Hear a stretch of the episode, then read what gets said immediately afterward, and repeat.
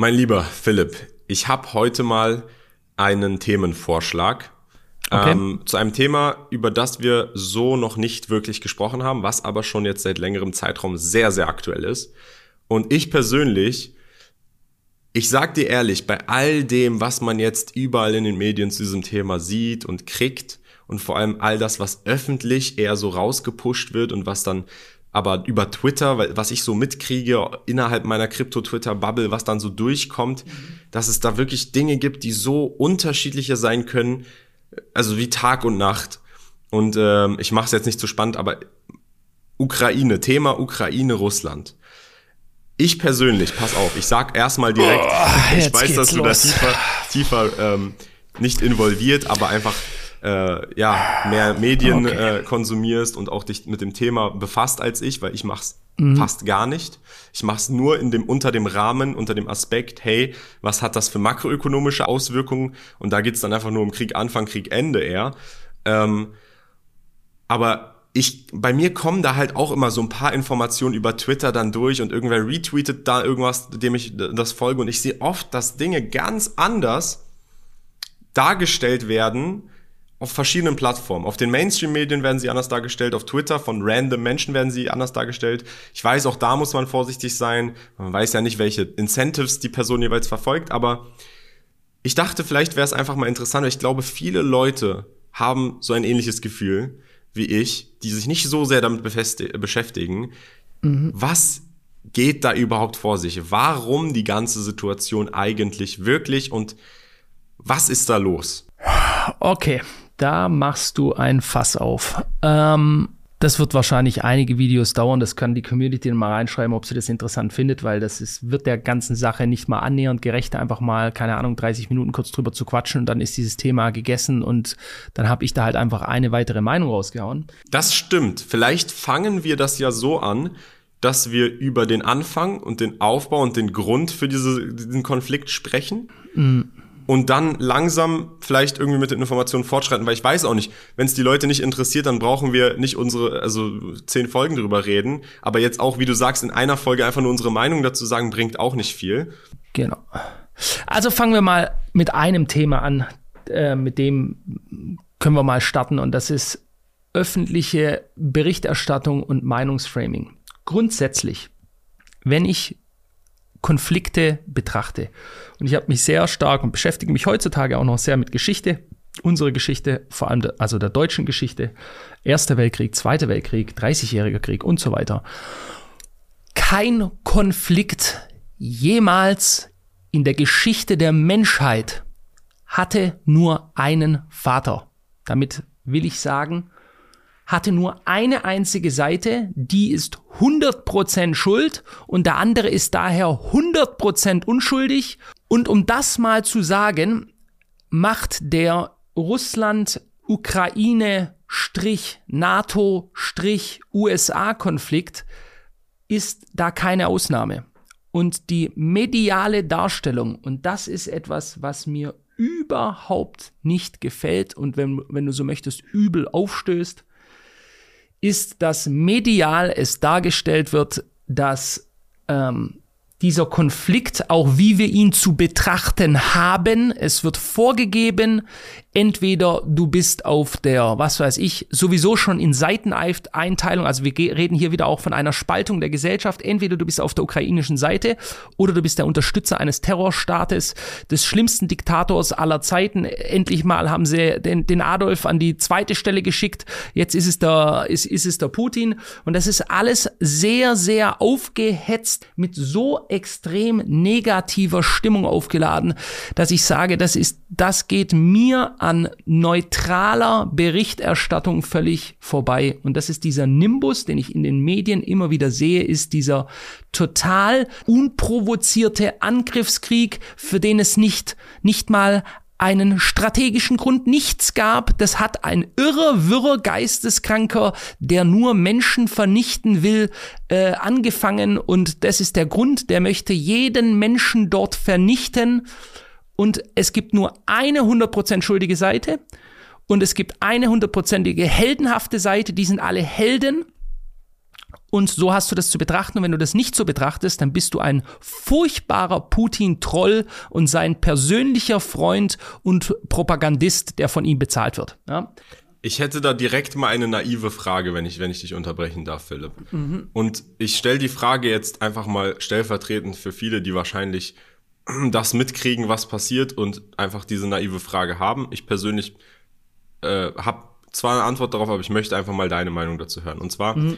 Der Grund, ich glaube, der Hauptgrund, warum viele Leute sagen und auch das ist ja etwas, was passiert in den Medien. Es wird gesagt, du musst dich auf eine Seite stellen, weil wenn du dich nicht auf eine Seite stellst, ist das auch falsch, weil hier aktiv eben Menschenrechte verletzt werden und Menschen umgebracht werden. Und da ist die Argumentation, hey, egal wie, auf was für einem strategischen Level dieser Krieg angefangen hat, Russland sind die, die angegriffen haben und das Ganze aufs Schlachtfeld gebracht haben, wo dann Menschen umge umgebracht werden. Und weil Menschen umgebracht werden, sind sie die Bösen. Und weil sie angefangen haben, Menschen umzubringen.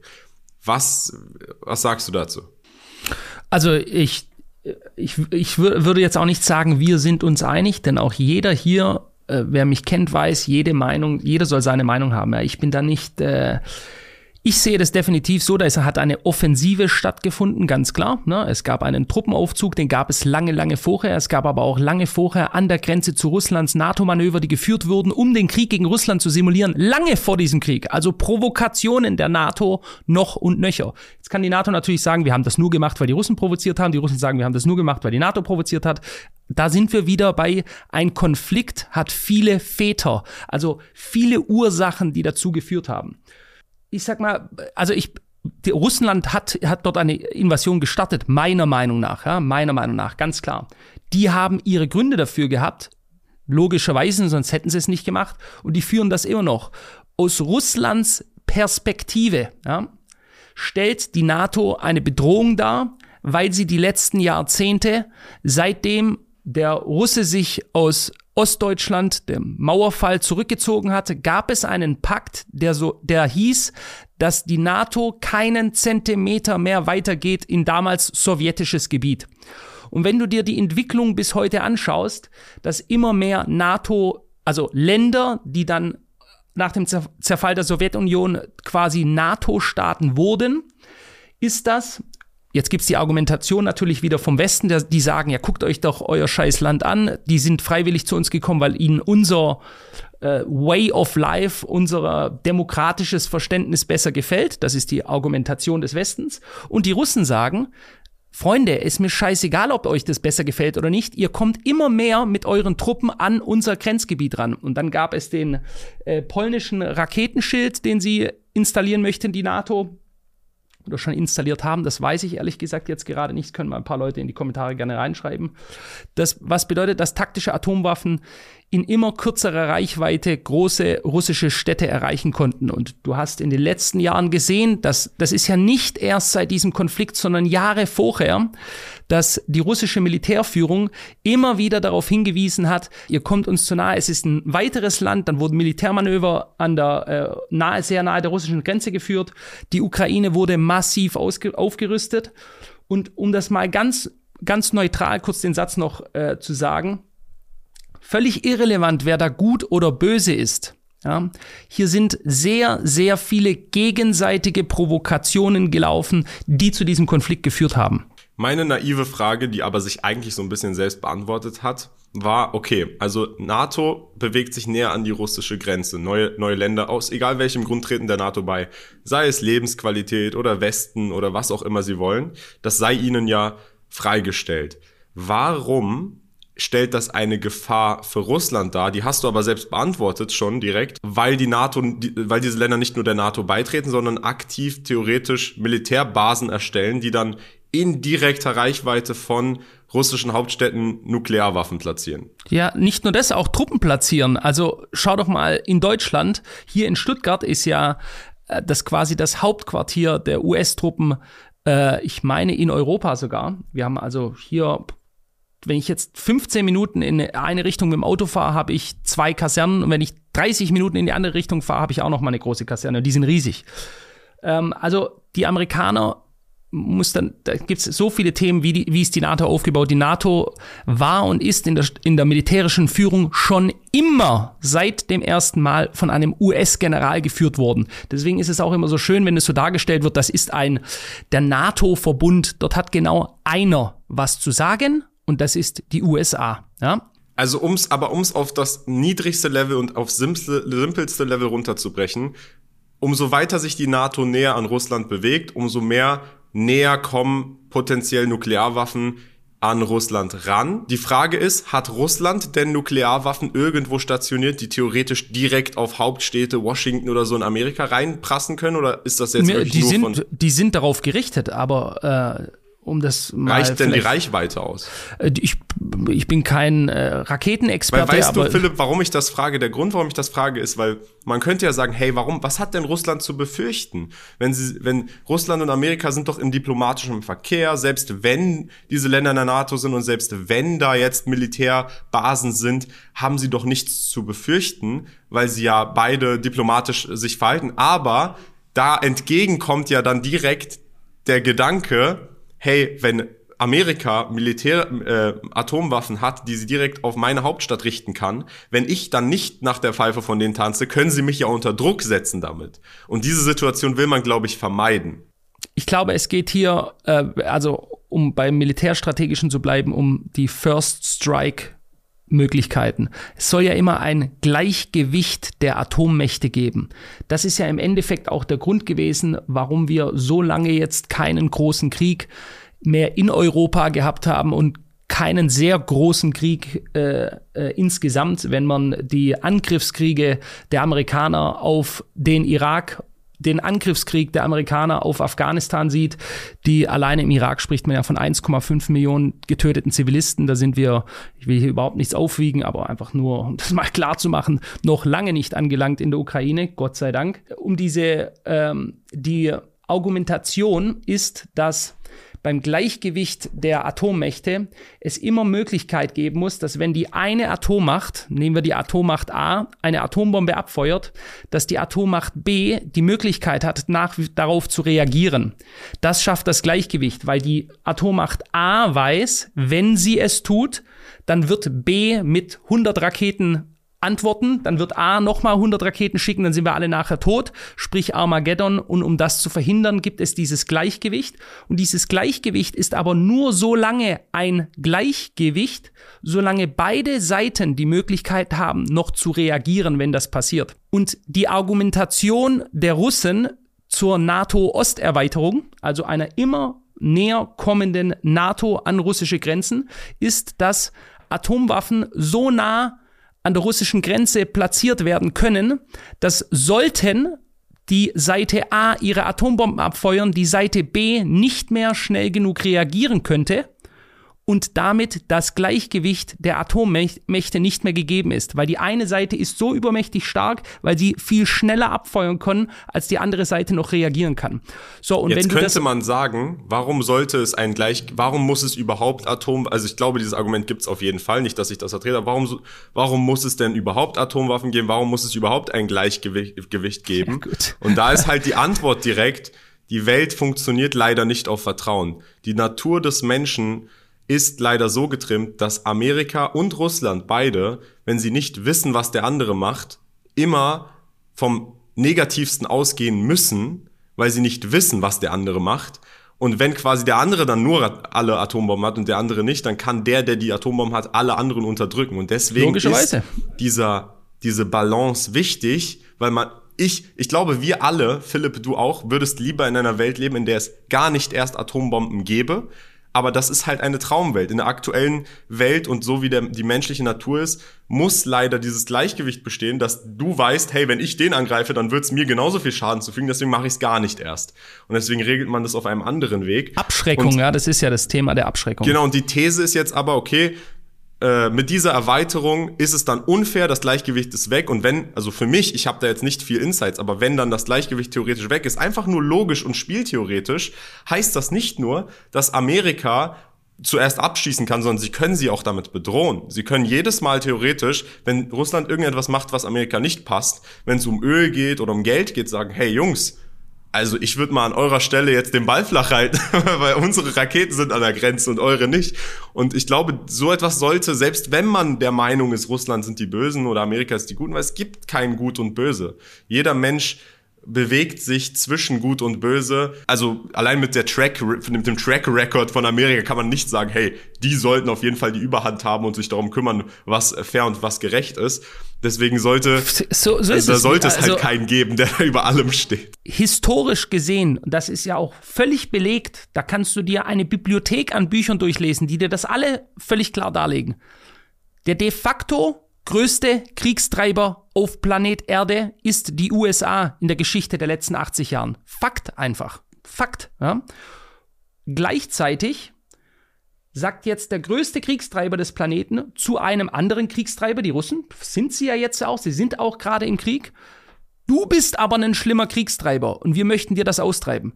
Das alleine finde ich schon äußerst bedenklich, ja? weil du einen der größten Waffenproduzenten, größte Militärbudget der Welt, in sämtliche Kriege der letzten Jahre verwickelt.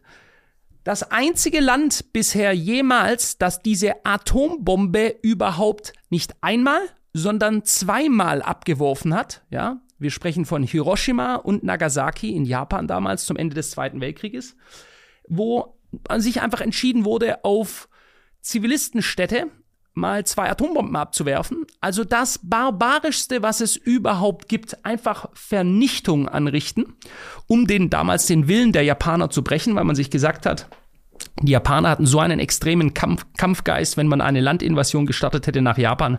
Das wäre so, also aus amerikanischer Sicht wiederum, so verlustreich gewesen, weil sogar die Omi quasi mit dem Samurai-Schwert aus dem Haus gerannt wäre, dass die gesagt haben, wir mähen jetzt einfach mal zwei Städte weg, dann wissen die, äh, was ihnen blüht, wenn sie nicht aufgeben und dann haben sie aufgegeben. Ja? Jetzt kannst du sagen, ja, ist ja effektiv gewesen, ja, ist ja super, ist ja effektiv. Hat, war natürlich eine der menschenvernichtendsten Aktionen überhaupt. Deswegen bin ich da einfach immer in der Betrachtung dieses Konfliktes, wissend, was die Geschichte der einzelnen Parteien sind und die haben beide Dreck am Stecken ohne Ende. Aber dann die Darstellung, dass die eine Seite die super gute Seite ist und wir sind so froh, dass wir die Amerikaner haben, die Waffen in die ganze Welt und damit Tötungsmaterial. Ja, das, was sind denn Waffen? Und ich sage das als Pazifist, ich bin grundsätzlich ein absoluter Kriegsgegner. Ja.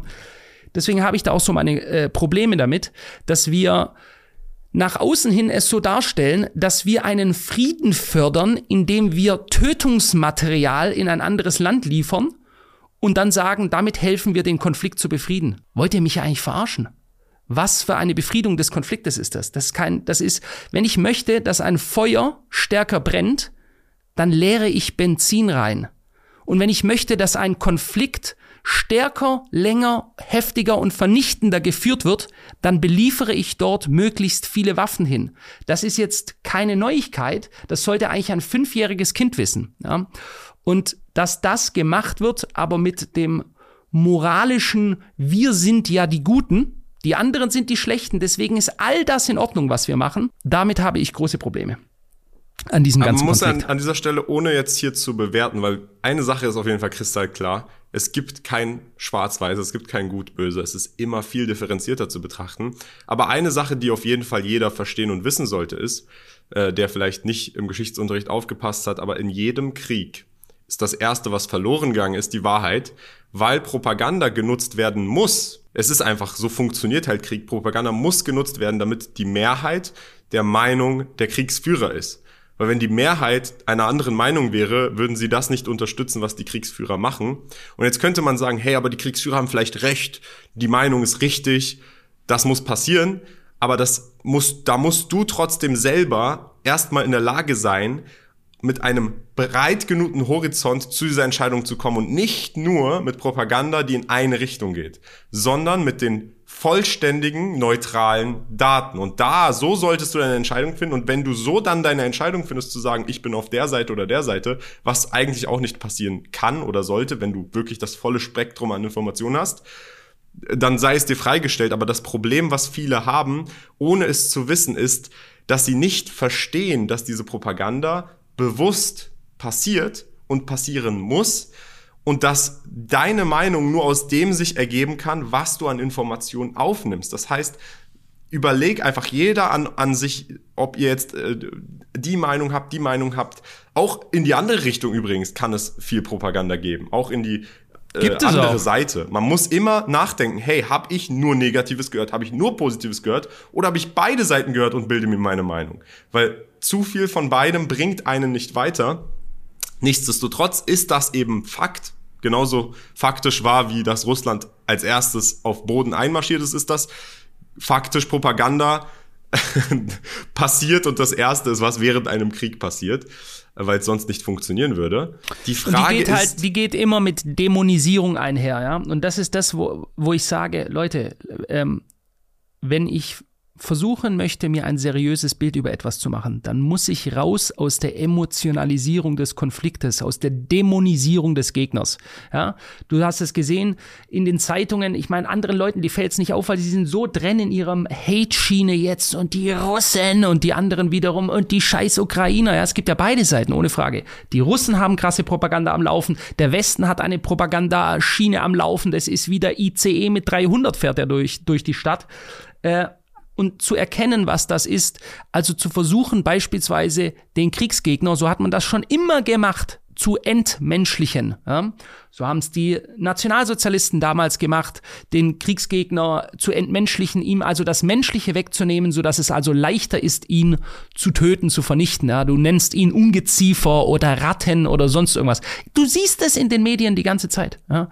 Also gegenseitig, wie man den Russe entmenschlicht und das sind alles nur Tiere und das sind alles Terroristen, Terrorstaat, Teufel, Satan und so weiter quasi. Der, der, der, der, früher sagte, sagten die Nazis, der Russe frisst unsere Kinder. Die Russen haben gesagt, die Nazis fressen unsere Kinder. Und ich sehe Propaganda, die genau in diese Richtung wieder geht, wie sie damals war, weil sie genau wissen, wie einfach die Masse das Volk zu beeinflussen ist, indem du ihnen einfach nur genügend Hass in ihren Schädel rein äh, butterst, dass jetzt in Kommentarspalten wenn ich das sehe, Leute, von denen ich schwören könnte, vor einem Jahr oder vor zwei Jahren, das sind absolute Pazifisten, der läuft mit seinen Dreadlocks rum, der singt, sage ich mal, sein Peace-Lied.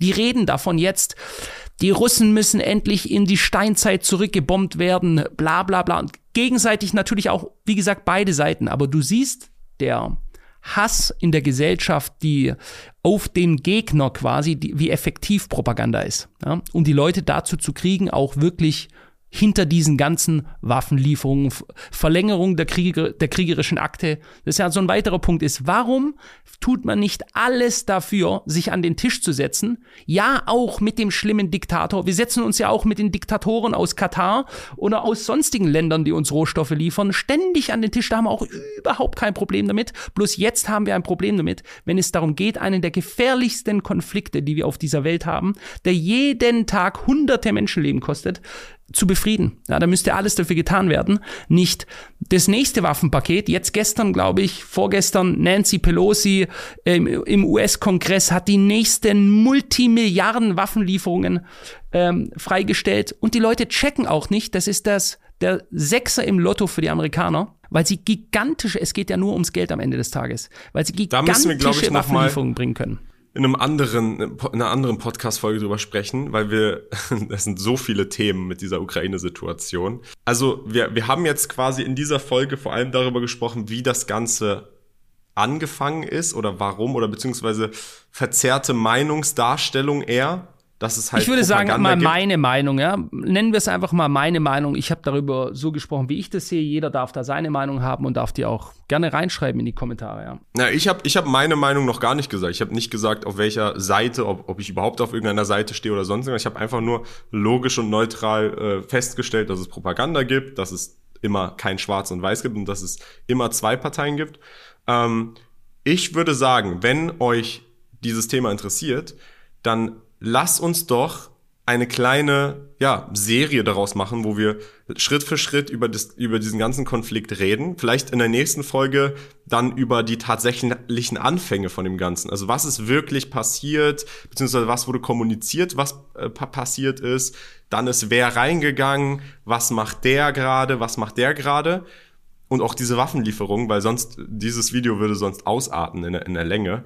Und am Ende machen wir hier einen fünf Stunden Podcast und keinen interessiert. Deswegen Leute, wenn euch dieses Thema interessiert, ähm, dann machen wir gerne noch mehr Podcasts darauf. Konkrete Fragen bitte, wenn ich da eins bitten könnte, schreibt mir ganz konkrete Fragen bitte in die Kommentare rein und dann sammeln wir die gerne, wenn da Interesse besteht und werden die dann mal in weiteren Podcasts abarbeiten. Genau. Ich glaube, ähm, es ist auf jeden Fall ein interessantes Thema, nicht nur wegen dem Konflikt an sich, also nicht nur was tatsächlich in dem Konflikt passiert, sondern man kann viel daraus lernen, viel, viel über den Konflikt heraus, wie Menschen sich verhalten, wie Länder sich verhalten und was man anhand dessen Verhaltens lernen kann, was, wo das logische Denken eintreffen sollte, wo es aussetzt und wo man gar nicht merkt, dass es aussetzt, also wirklich ein breites Spektrum an Dingen, die man sich davon abgewinnen kann, das Ganze auch nur zu beobachten.